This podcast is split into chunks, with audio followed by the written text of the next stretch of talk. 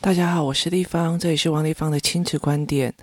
我在工作室或者是在接触很多的父母，在教养的过程里面，我有遇到一种父母，其实是让我觉得最心疼的。他们在所有的要件里面，他们都会想要把他做到一个很好的妈妈，或者是一个很好的爸爸。他们常常问我这件事情我做对了吗？这件事情我做对了吗？我常常在讲说，教养里面没有所谓的对错。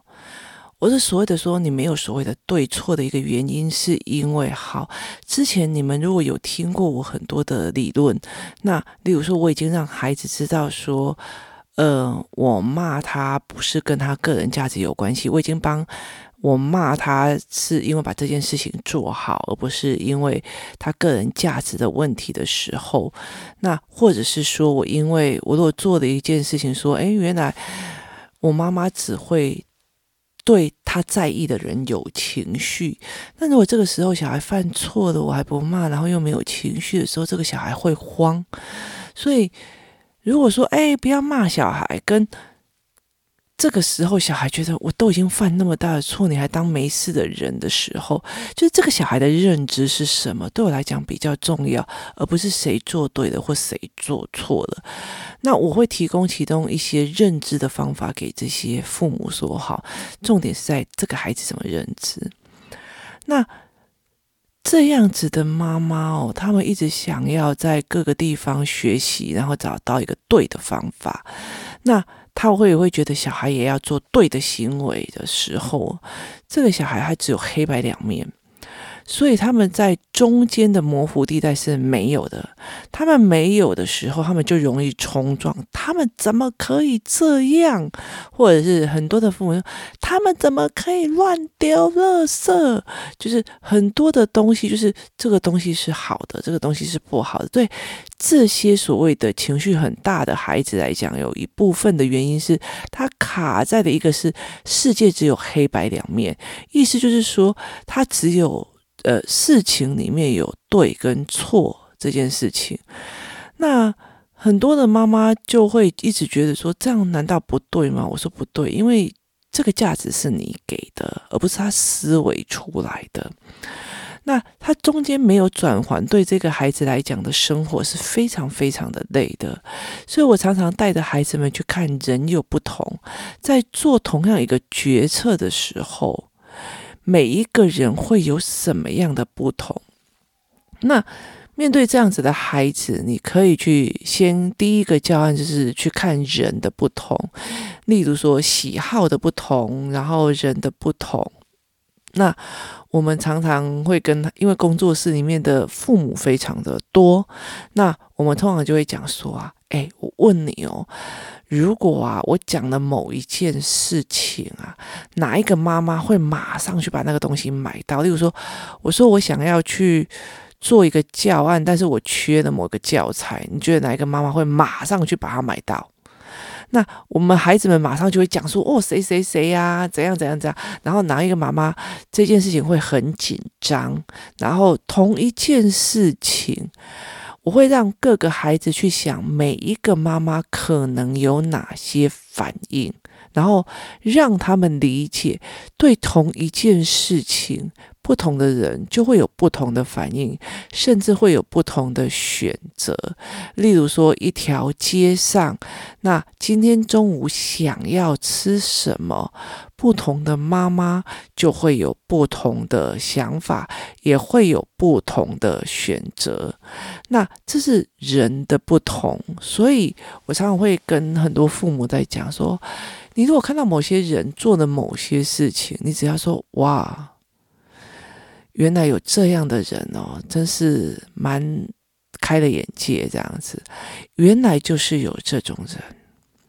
这一句话对很多的孩子来讲非常的重要，因为大部分的孩子就是卡在人只有好人跟坏人，他中间没有所谓的模糊地带，他没有模糊地带，对这一个孩子来讲会觉得你应该就这样做，我没有这样做，这个东西其实对他们来讲是很痛苦的。我老实说，有很多的大人也卡在这个地方，意思就是说，反正你不听我的，你就是坏的；反正你不不照我的做，你就是不喜欢我；反正你没有听进我说的话，你就是在反驳我；反正你没有照着我的想象做，你就是在弄我。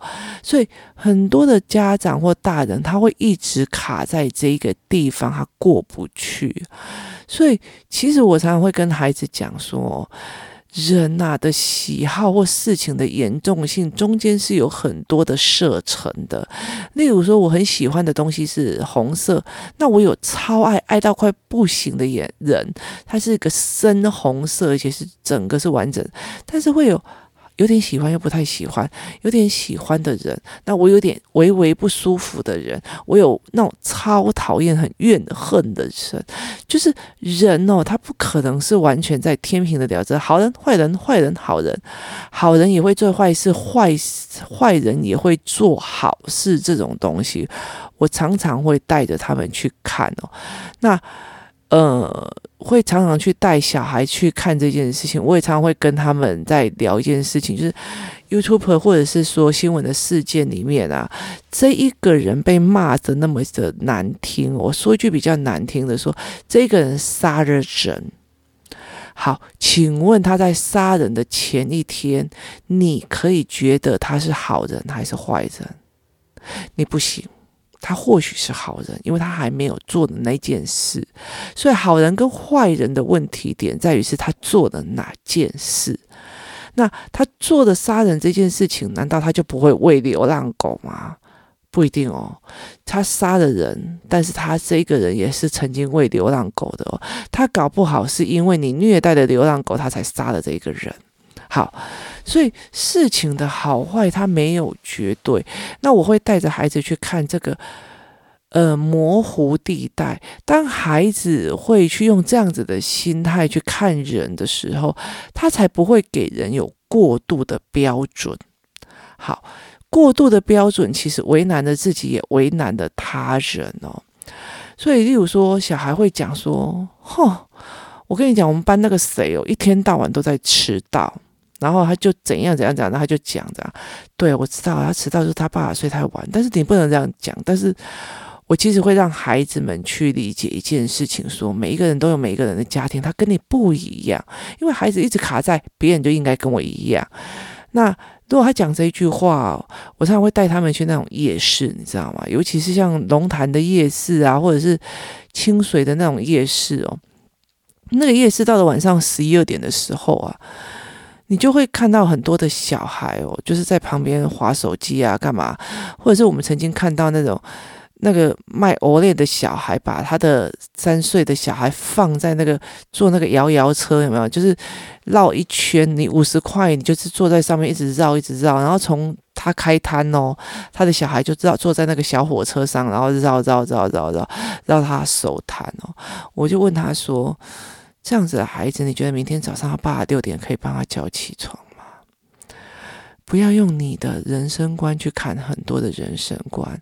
我常常会跟孩子谈很多事情，我常。我也会跟很多父母在谈，你们出国出去玩的时候啊，大部分会选择你们生活 label 一样的东西在做，也意思就是说，你在家里面的装潢格局是怎样，你出去国外的时候，你会 up 上去一点点，就是你本平常就是三星级的，然后你出去外面也是住三星级甚至四星级的饭店哦，那。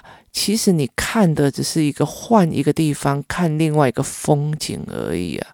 那我会常常会带着孩子，我会带他去吴哥窟去看那些在夜晚里面游荡的那些孩子，然后我会去看那些中午就要跑出来然后贩卖旅游用品的孩子，我会去带他们去看那个所谓的无国籍的地方哦，他们怎么那些小孩是怎么在生存的？那。我会在菲律宾的时候，我会带他们去乐色山。那我会带他们去街头哦。其实大部分他们在菲律宾语言学校下课之后，我会带他们在街头里面，就是发面包给那些街头的孩子哦。那我记得印象非常深刻的是，在菲律宾有一次，有一个小孩哦，就一直跟着我说。Give me money 这样子，他就一直跟我讲说，给我一些钱，给我一些钱这样子。然后那时候其实我有点不舒服，这样。可是我觉得我给他钱，他这样讨钱这样不对，这样。那我其实就很不舒服啊，因为那但是因为我其实常常去。我我住的那个地方哦，是他们非常有名的所谓的好区，就是类似现在的信义区。但它隔一条路就是他们的贫民窟，这样。那有一区的贫民窟，那我刚好在中间的那一条路在逛的时候，他就一直在跟着我说给我一点钱，这样。那虽然我每天都会带着小孩去发物资、发面包给那些孩子，但是。面对这种一看到你就要钱的，我就会有防备这样。那那时候他就一直追着我，give me money，give me money 这样子，然后就一直一直一直跟着我这样子。然后我因为我带两个小小孩嘛，我那两个小孩我就会怕，因为身为一个妈妈，你就会怕这样子。然后后来我就进去了一家药妆店。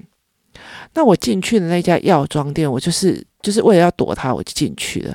那我就带着两个孩子进去，然后我女儿就说：“你又没有买什么东西？为什么要进来？”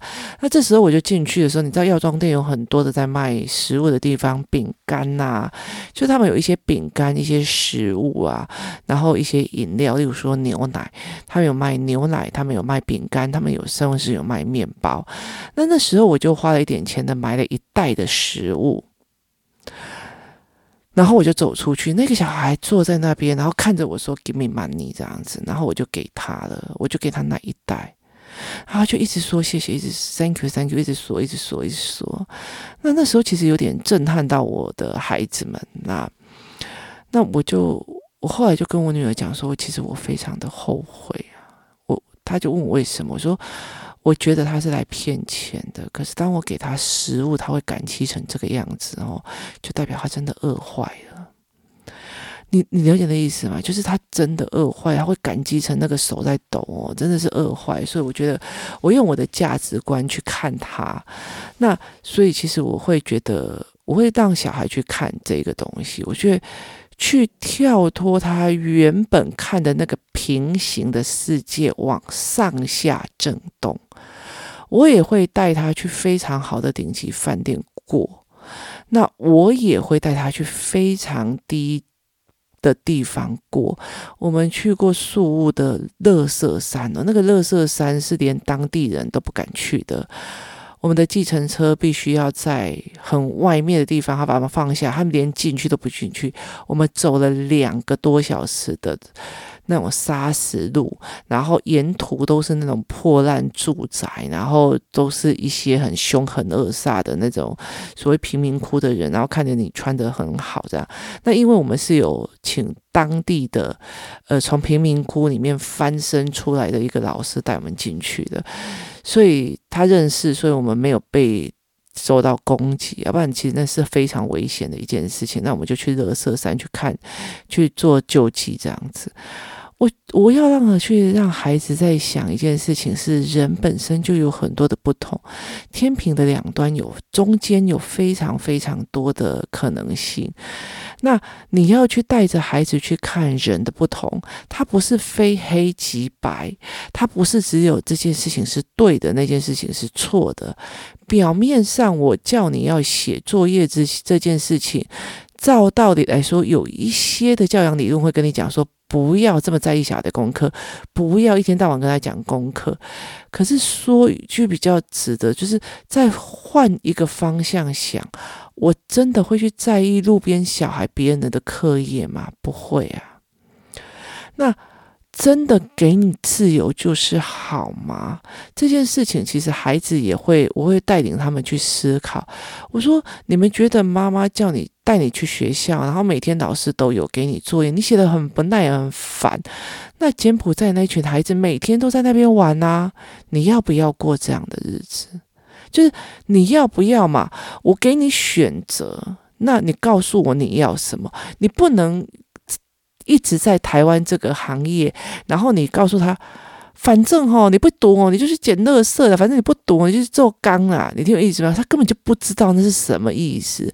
所以其实我后来带着你的孩子去看了很多的面相。那我我甚至到大阪的时候，我也看到带着他们去一个。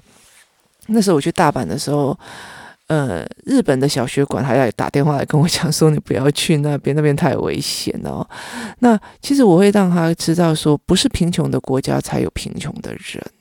那所谓的高科技或者是高发展的国家，它其实有它的不同的人。我觉得在这个东西里面，我带着孩子里面去看很多的众生相。那我甚至带着孩子去看所谓的那个。就是你知道，他坐在一个在台湾，其实你很难想象哦。就是你坐在一个素食店的门口，然后竟然有小孩穿的那种很脏啊，然后好像流浪好久的样子，然后趴在你的窗前说：“可以给我一点点面包吗？”我觉得这个东西对我的孩子来讲是太震撼了。可是我后来也会觉得。我的孩子让我觉得很骄傲，就是他遇到这样子的孩子后，他可以去跟他握手，然后跟他去攀谈，然后甚至会陪着他的玩，这样我他没有嫌脏，然后也没有嫌怎么样，他觉得这个命运这种东西对他来讲是一个非常非常大的震撼。有一段时间，如果不是因为 COVID-19 的话，其实我女儿一直想要。保持着跟那一群小孩哦，做一个比较长期性的观察跟长期性的互助，希望他们可以进入那个教会的小学去读书，或者是说接到别人的帮助，不要一代又一代就在那边做一个所谓的雏妓跟流浪儿的工作。那。所以我觉得带孩子去看这种东西哦，其实你要很注意一件事情，你不要把自己做得高高在上。我觉得我常常会跟很多孩子在讲说，这样工作是有很多的小孩，其实只要天气冷，他们还是会去台北火车站发物资。那我们后来我就问他们一件事情，说，其实他们是懒吗？不是，他们不是懒，他们只是刚好机运掉下去的时候，没有人帮他撑着。有些是大老板，有些是是一些呃状况这样子。那可能他们就只是因为。我可能是为了要做生意，其实我曾经遇过他为了要做生意，然后去出去中国。那其实他在那边发达的时候就抛妻弃子，那台湾这边都是完全不管的，因为就在那边包养小三啊，干嘛？那到最后他的所有的财产啊都被小三带走啊，或者是那些东西都被带走，然后。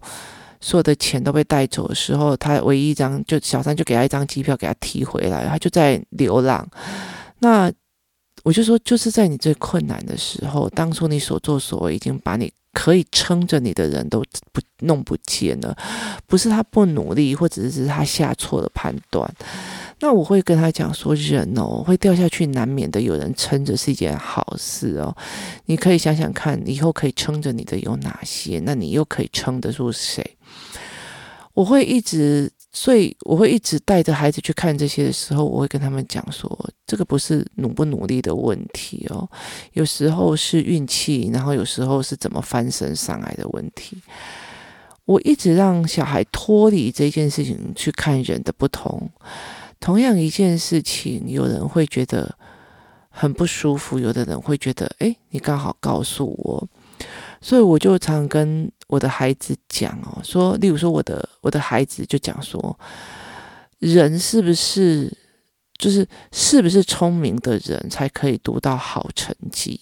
然后我就会问他说：“如果有一个聪明的人，他这一辈子我就把他丢山上了，放在山上跟狼人一起相处，你觉得他有可能考到一百分的中文吗？”那我儿子就说：“不可能。”那我就说：“如果有一个很笨的人，他每天就一直读书，一直读书，一直读书，他觉得说只要有方法我就可以读上来，我只是还没有找到我的方法，那他有没有可能考到一百分？”他说：“有可能。”我就说：“OK，那是。”笨跟聪明来决定的吗？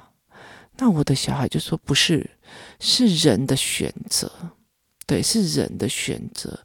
我们会常常去讨论这个议题，去讨论人的不同，然后甚至讨论人的不同的选择。例如同一件事情，我跟你讲说，诶，父母可以多读一点书，那你们可以跟孩子讨论的东西就更多。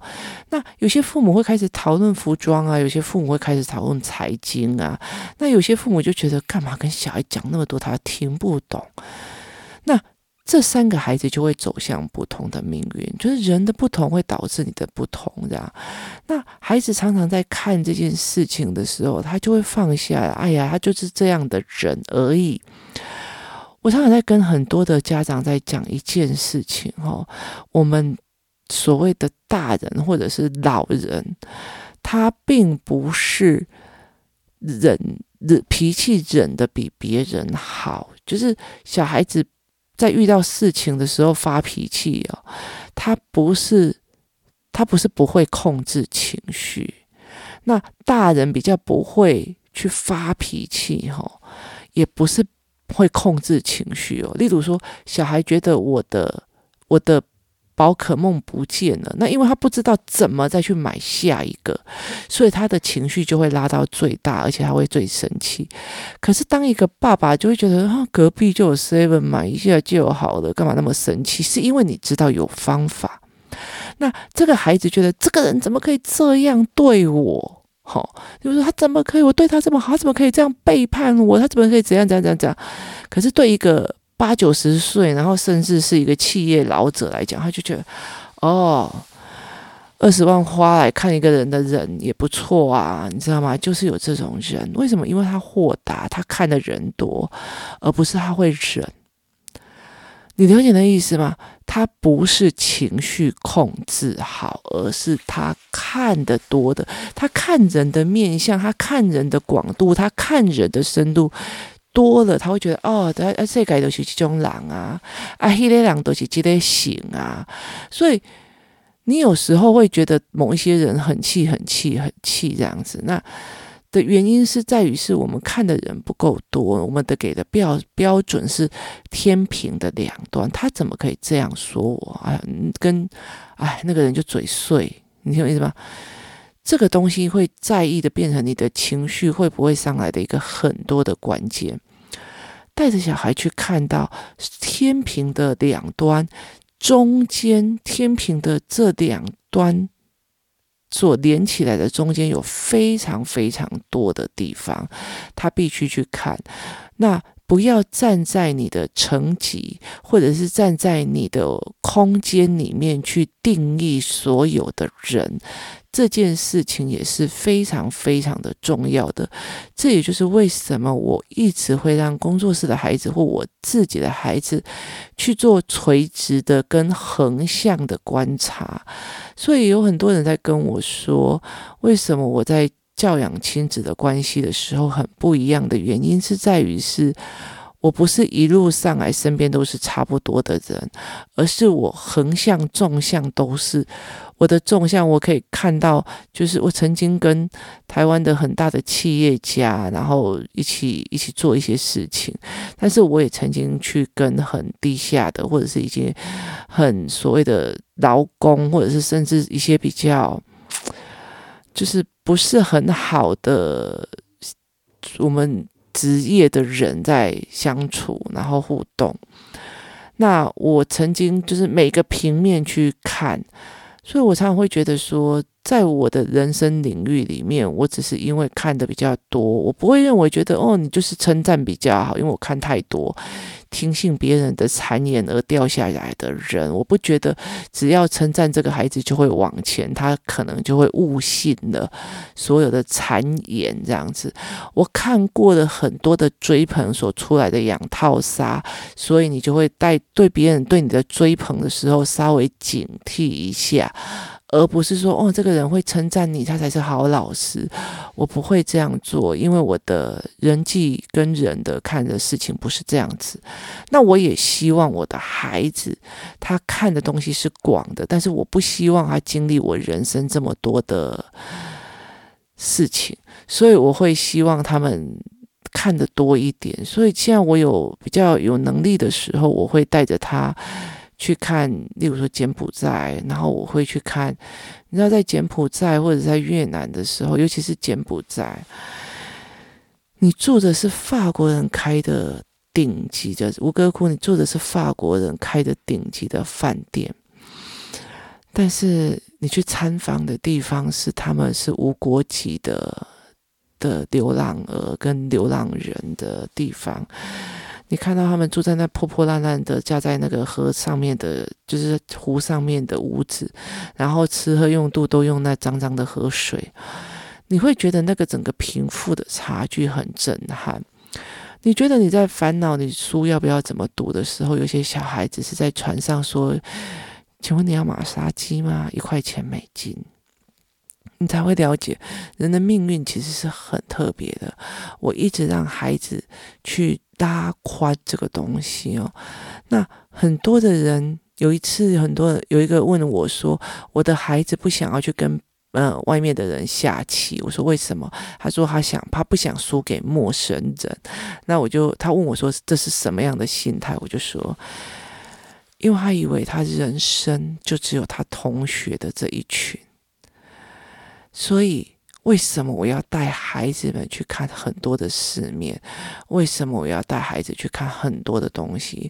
为什么我会带孩子去买了一堆的文具品，去发给那个他认为在街头上非常可怜的孩子？我印象很深刻的一件事情是，我有一次去宿务的时候，第一天我去宿务的时候。那我就觉得我很想很想去吃他们那个 shopping mall 里面很好喝的一间店，然后我就带他们一起去哦，就全家一起去。那那一天我忘记的是他们的那个嘉年华，人非常非常的多，真的是非常的多。那导致我没有办法去叫计程车回去我的饭，就是住宿的民宿这样。那我记得那时候，因为我去过了两三次，好几个月了嘛，所以我后来就觉得我用走的，那甚至用 Google Google Map 走这样。那那一条路让我印象很深刻的原因，是因为我女儿讲了一句话，她跟我讲说：“妈，左边盖的跟皇宫一样，右边是贫民窟，人的命运到底为什么？”会在天平的右边跟左边，到底是怎么一回事？我告诉你，我那当下我眼泪就已经滴下来了，因为我觉得这个孩子那时候是小六要升国一吧，他看到的这个面相，这对我来讲其实是我觉得我带他看得很值得了，因为他已经观察到了这件事情，而且他已经展开了他的思维。那。我其实一直在带领的孩子在看这些事情，而不是一直在去。老实说，我也有办法带着他去看一直在天，就是金字塔顶端的一一个部分的人。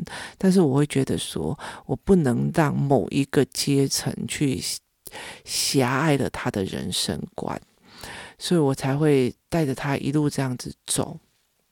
那最近也会开始在烦恼一件事情，他会不会走得太所谓的社会社会主义，就是这边的主义上了。所以我们会慢慢来开始说，哎，我们再去找一些财经的课程来上。我在说这个的很大的一个原因是在于是，我想要传达的一件事情。我为了要让我的孩子去看人的不同，去思维人的命运的不同，去观察很多的不同的时候，我舍弃的路线，我走的所谓的金字塔的面向，我不是带他看横的，我不是只有看他看他们班，我不是只有看到他们学校，我带他的是。上面下面冲刷一次，去让他去看更多的人，看更多的世面，才会理解。是说很多事情你不是理所当然的，在这里对的东西，在那里就是错的。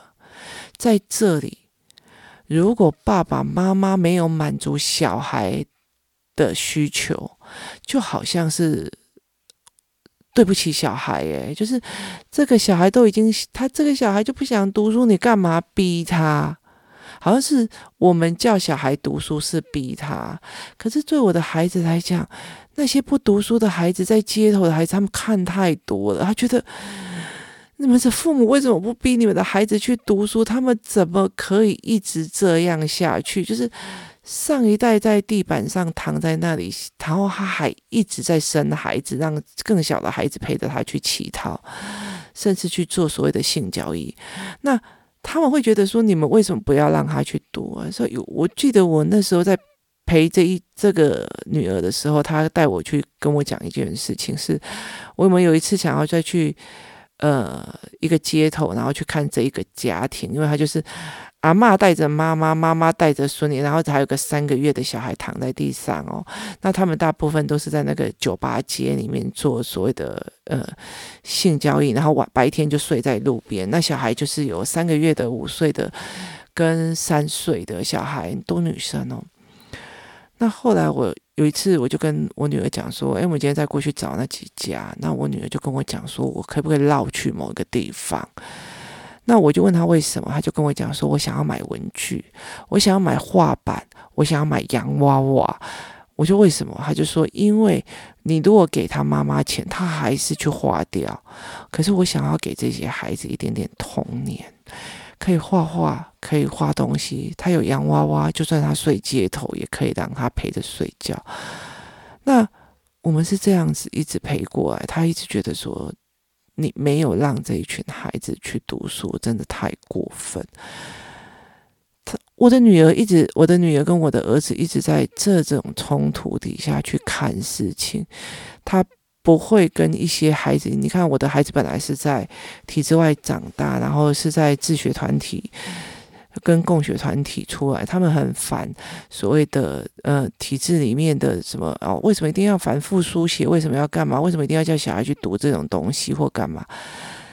他觉得你逼小孩读书是错的，然后到最后他就看到你们怎么不逼小孩去读书？你们怎么不把小孩送去学校读书？就这个天平的两端是让他很震撼的。然后他们也开始思考他们自己要做什么。我带的是孩子去看这个，我没有在跟你讲我已经好你读册啊，你可不可以给我冲啥？我没有，我让他自己去思维，自己去看。人有很多种。每一个人在同一件事情会有不同的反应。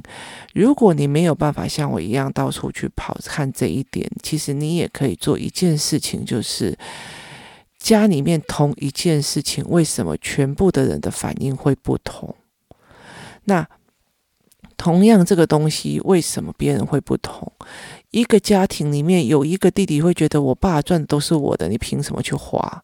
可是有一个就觉得说，我不需要靠我爸，我就要自己赚，我要能力赚。那如有一个就觉得说，为什么我弟弟拿了那么的多的钱，住着那么漂亮的房子，我为什么没有？他凭什么？那另外一个就会觉得说，对，我弟拿了我爸的钱，然后去有房子，然后又非常的把自己弄得非常的。有名车豪宅，但是我没有，但是我至少赚了一针的本事。人怎么看这件事情？每一个人的思维都不同，没有谁好谁坏，谁不好谁坏。重点是在于是你的选择是不是在一个宏观的角度在看的，而这个宏观的角度在于是你带着孩子看了多少的人的不同，还是你们只是在自己的角度里面看自己的事情。带孩子去看人的不同，带孩子去看人的角度的不同，这是我从小到大，我父亲也一直在教导我的。不是你想的那样，每个人的人生都有一堆的苦，你要去看懂别人的人生。那个时候，我才能理解一件事情。我过度的把自己。的人生移植到别人的人生，觉得别人就应该跟我一样有时间，别人就应该跟我一样有钱，别人就应该跟我一样可以做这样的决定，别人就应该跟我一样可以这样教小孩。当你摆脱这样子，每个人都有每个人的苦，每个人都有每个人的经验值与认知值的时候，你才会知道你该怎么带孩子。每一个人都有各自的美丽，只要你们相处好就好了。这才是最重要的亲子关系这一件事情是只要你们相处好就好了。你不要，你不需要秀出你的小孩多优秀，但是在你们的对谈中，你幸福满满这件事情，你的孩子也幸福满满这件事情。甚至你在骂小孩的时候，小孩一脸非常开心的告诉我：“我妈好在意我，我妈有力气骂我，这件事情太幸福了。”不是骂不对，也不是不骂就是对。人生在于你感受幸福的方式是不是跟人家不一样？这世界上有很多的人的不同，带着孩子去看什么叫做人的不同。今天谢谢大家的收听，我们明天见。